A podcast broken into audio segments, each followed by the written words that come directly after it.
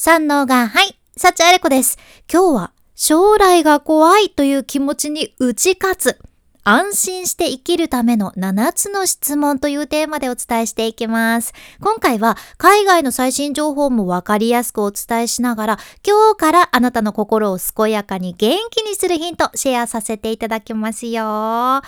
私たち人間って不確かなものっていうのが本当に怖くてたまらないんよね。不確かなものって怖くないですか？これね、海外のチャップマン大学の社会学者であるクリストファー・ベイダーっていう方も、人は不確実であるとき、あらゆる観点から恐怖心が高まるのがわかるっていうのもおっしゃっていて、例えば AI がさ、いろいろ今の時代出てきて、自分が今やってる職業が将来はもしかして必要なくなるんじゃないか、どうなるんだろうなとか、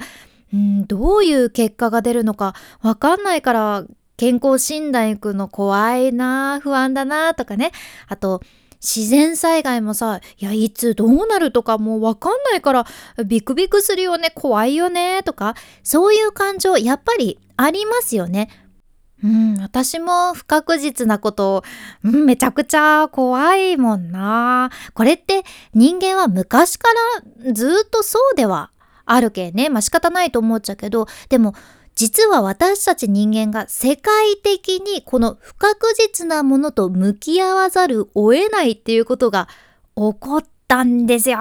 それがパンデミックの時なんですね。やっぱりコロナ禍の時って初めてのことだらけでみんなね不確実なこと多すぎってうわーってなってて私も当時メディア関係とかイベント関係のお仕事をしてたけどあの時ねイベントのお仕事もブワーババババーって一切もうキャンセルになったしメディアのお仕事もその一つの仕事に対して人数制限が設けられたり家族にも会えない友達にも会えないとかねとにかくこれからどうなるのかわかんないって私もお給料も激減してこれから食べていけるかもわかんないっていうくらいになってたんよね。だから今出かける時に普通にねイベントが開催されてるのを見るとあの時って何だったんだろうなとかっていうふうにも思うんだけど あの海外のねオハイオ州立大学ウェクスナーメディカルセンターっていうところの研究とか、まあ、他にもねいろんな研究で分かってることがあるっちゃけどこのパンデミックの時に不確実性に対する不寛容度が飛躍的に高まったっていうのが分かっとるじゃん。まあ、つまりこれからどうなるかわかんない。はっきり答えが出てなくってわかんないっていうものに対して耐えられない。受け入れることはできないっていうのがめちゃくちゃ高まったっていうことでね。今世界でさ今まで以上にみんな毎日戦争とか経済の変化とか災害がどうのこうのとか次に来るかもしれないウイルスとかもうさいろいろ不安になること多いじゃないですか。そう不確実なもの多すぎてもがんじがらめって感じでしかもさこれからもっともっといろいろ不確実なもの出てくるはずやけんがんじがらめって思いませんか？なんかね、気になる恋愛ドラマとかで、ちょっとなんかライバル出現して、え、この二人がくっつくと思っとったのに、え、どうなるんだろうっていう、そういう不確実性やったら、ため、楽しめると思うけど、自分のこととなるとね、違いますよね。うん、でも今言ったように私たちの人生って不確実なもの必ずあるんよね。そう、必ず出てくるじゃん。ケベック大学の心理学の教授のね、ミシェル・デュガーっていう方がおるっちゃけど、その方のお言葉ではね、人生は本質的に不確実なもので、もしそれに対処することが難しければ、人生に対処することも難しくなるっておっしゃってるんですよ。え？不確実なものに対処するの難しいけん。え、がんじがらめってなりますよね。人生に対処するのは難しいってなるんだけど、でも逆に言えば、人生はそもそも本質的に不確実なものなんだから、それにうまく対処することができたら、人生に対処するのも簡単だよねっていうことじゃん。はい。不確実なものをうまく対処するにはどうしたらいいんでしょうか？一つはね、去年出たばっかりのアンサートゥンっていう、もうまさに不確実性について詳しく書かれた本をね、マギー・ジャクソンっていう方が出されとって、そのマギー・ジャクソンによると、不確かなことっていうのは、それについて話すことだけでも私たちのモヤモヤっとした気持ちとか不安が軽減されてでそれが力強い私たちのマインドセットにもつながるし前に進んでいけるっていうことにもつながるっていうことなんですよ。そう。やけん、ついついね、心に抱え込むこともあると思うんやけど、不確かなものほど口に出して話してみるというのは一つ重要じゃん。ただし、まあ私たちの脳ってもうデフォルトで自分を守ろう守ろうってする方に行っちゃうんよね。もうしょうがない。まあこのおかげでいつも自分の心を脳が守ってくれてるわけなんやけど、基本人間もみんなあなたも私もデフォルトが自己実現よりはね、自己保存なんですよ。そう。つまりどうやっても自分を守りに、自分を守ろうとする方に行ってしまうというか、なんかね、わかんない、不確かな新しい方には行きたくないし、できるなら今までの状態をキープしたくなるし、なかなかね、その不確かなもの、わかんないものをチャンスに変えましょうよって言われても、脳がもう無理って言っちゃうわけですよ。やけん、ここで大事になってくるのは、その、わかんないな、答えが見えないなっていう不確実性ってさ、言うなら人間からしたらね、知りたいけど、何にも見えなくって状況が今わかんなくって前に進みたいけど怖くて歩けなくなるというような暗闇みたいなものじゃね。そう、その不確実性っていう暗闇の中は誰にでもその人生で必ずあるものなんですよ。必ずあるものだからこそそこを私たちはなんとか避けようとしてもね避けられなくてうまくいかないからとにかく人生には不確かなものっていうのが存在するよねっていうことを踏まえた上で着実にその暗闇の中を歩いていく必要があるじゃん。と言いつつ、私も暗闇とかもうね、目つぶってギャーギャーって言っちゃって進めない人間やけん、うん、何かヒントがないと無理ですよね。例えばめちゃくちゃ明るいアンミカさんとかがさ、どこからか、あれこちゃんただここ暗いだけやねんただここが暗いだけやねんとか言って、こっちやでこっちにキーやとかってね、あったかい言葉かけてくれたら私も進めそうな気もするけど、いや、そういった何かがないと進めないじゃないですか。はい。っていうことでね、こういう不確かなこと、このまま将来どうなるんかなとか、この後これってどうなるんだろう慣れてないものが出てきてよくわかんないよ未知だよとかっていう不安が原因で何か悩んだり落ち込んだりそこからどうしても抜け出せないんですっていう人におすすめの7つの質問があるんです。その7つの質問シェアさせていただきますが、ぜひ今聞いてくださっているあなたもゆっくり考えてみてください。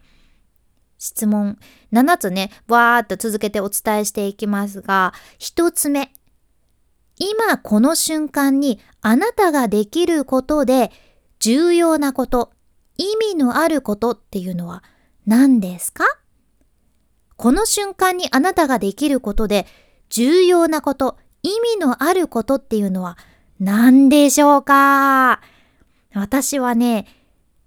自分と自分の大切な人の心と体の健康を守りながら、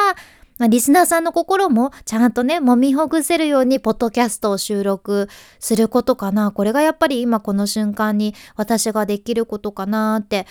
思いますかね？まあ、これね、答えは人それぞれ違うけん、あなたもぜひぜひ考えてみてください。次二つ目。もし恐れていることが現実になったら、あなたがコントロールできることは何ですか？もしあなたが恐れていることが現実になったら、あなたがコントロールできることは何でしょうか？私はね、まあ、いろんな不安とか恐れもあるけど、やっぱり一つは災害とかってちょっと怖いなって思うじゃんね。でも災害が起こる、起こらないとかは自分にコントロールできるものじゃないやん、うん、だから自分がコントロールできるものっていうと、やっぱり防災の準備とか、人とのつながりを日頃から大切にしておくことっていうのも私がコントロールできることだし、あと、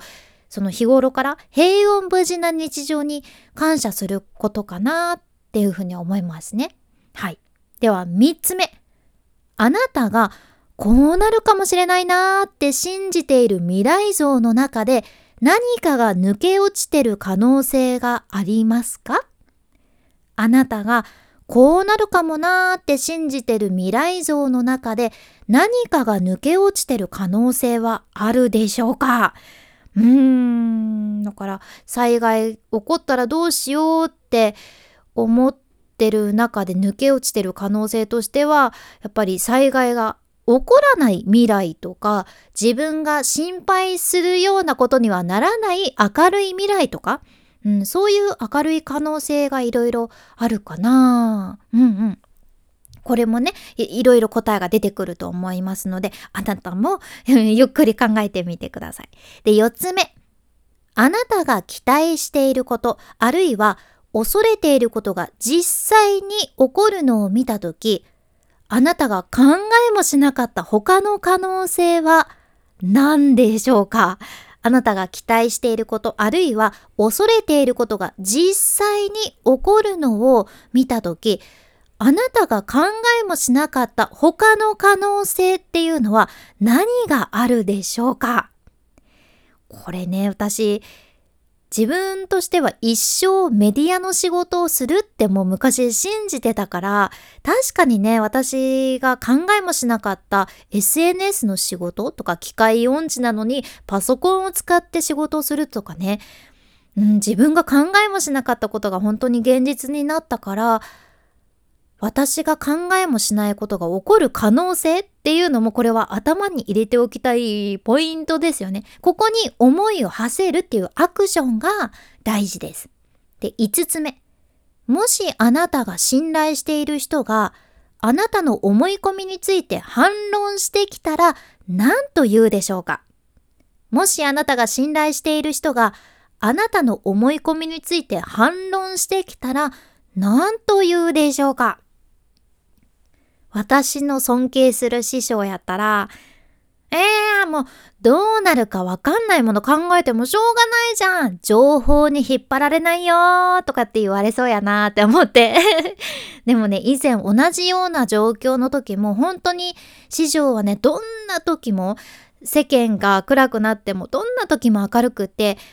周りに流されたら引っ張られるからねって、もう引っ張られないよって心配せずに自分のやるべきことを笑顔でコツコツやるだけだよって言ってくれたじゃん。うん、いや、それを思い出しました。本当にそう。で、次、6つ目。世界、そしてすべての人間は予測不可能で不完全なものだっていうことを知った上で、あなたは何ができますか？世界、そしてすべての人間は予測不可能で不完全なものだということを知った上で、あなたは何ができるでしょうか？そうなんですよね。世界は予測できないものやし、全部ね、完全なものとかじゃないしね。